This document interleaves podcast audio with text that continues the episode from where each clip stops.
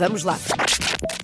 Jogos Sem Fronteiras com Olivier Bonamici. Ora, muito bom dia, Olivier, bem-vindo. Então, temos aqui uma camisola do jogador de basquete Kobe Bryant, que morreu há três anos, recordo. Vai ser leiloado por uma quantia inacreditável de dinheiro. É capaz de bater um novo recorde no que toca a objetos desportivos leiloados, não é?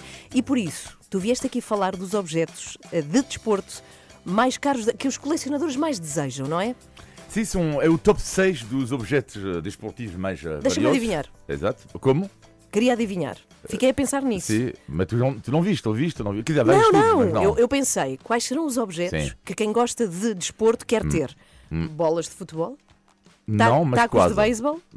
Ta- tacos Não, de mas beisebol? quase. Camisolas? Camisolas? Eh, Sim, há uma camisola. Ok, então vamos vá, ao top vamos 6. lá, No vamos sexto lá. lugar temos um cinto.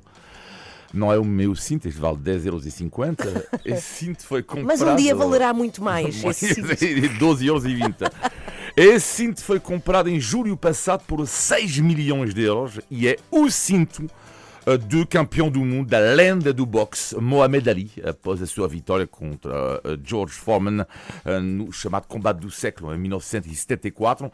E o homem que comprou esse cinto é um empresário americano, colecionador, que já tem a guitarra de Elvis Presley, os óculos de John Lennon e eh, ele diz que o documento do qual se orgulha ter comprado, que é o manuscrito original dos Alcoólicos Anónimos, escrito em 1939. A não sabia que existia. Também não. Será objeto de uma crónica, enfim, num outro mundo. Ou seja, este tipo coleciona coisas de gente famosa. É impressionante, Sim. sim. No quinto e no quarto lugar, temos duas cartas de beisebol. Duas cartas de coleção não são autocolantes, hein, tipo cromos da Panini.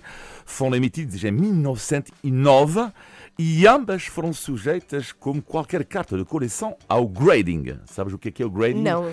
O grading é a avaliação da carta. Qualquer Ah. carta que seja, Pokémon, eh, carta de beisebol, tudo isto, é avaliado o estado.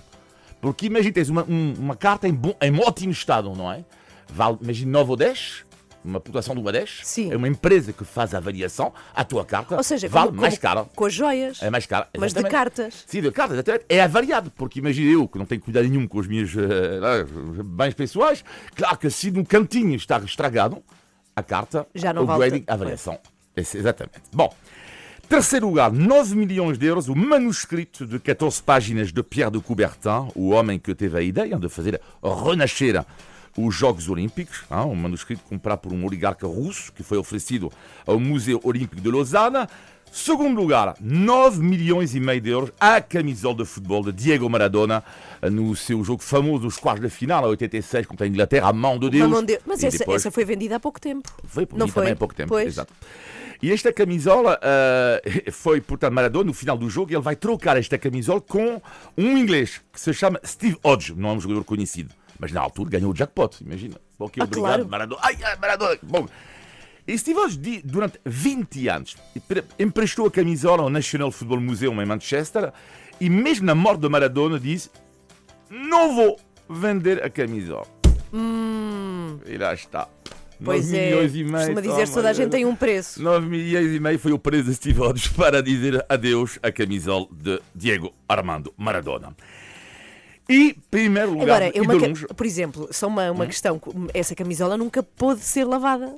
Não pode, não, é? Não, não. Ou seja, tem que vir do corpo de Maradona. Sobretudo depende Não de sei. qual, é, qual é a minha máquina, porque a minha máquina, neste caso, com a camisola de Maradona, depois, como a minha máquina, não sei, sabe, fica duas vezes mais pequena, Pois, a pois camisola, seria o drama. Ficava tamanho criança. E no Exato. primeiro lugar? Em primeiro lugar, então, com Sim. cerca de 13 milhões eh, de euros, eh, foi comprado também recentemente, que é, lá está, uma carta de beisebol. Foi comprado, eh, portanto, por um colecionador, e esta carta eh, representa um jogador chamado Mickey Mantle, eh, e é de 1952 e está em perfeito estado, mesmo em perfeito estado. O que é interessante Uh, porque isto não faz parte da nossa cultura na Europa, mas que estas cartas de beisebol uh, super populares nos Estados Unidos estavam na altura uh, inseridas no início do século XX, aonde? Nos maços de tabaco. Portanto, tu compravas um maço de tabaco e no meio de 20 cigarros tinhas uma carta de beisebol. Portanto, isto é impressionante, não é?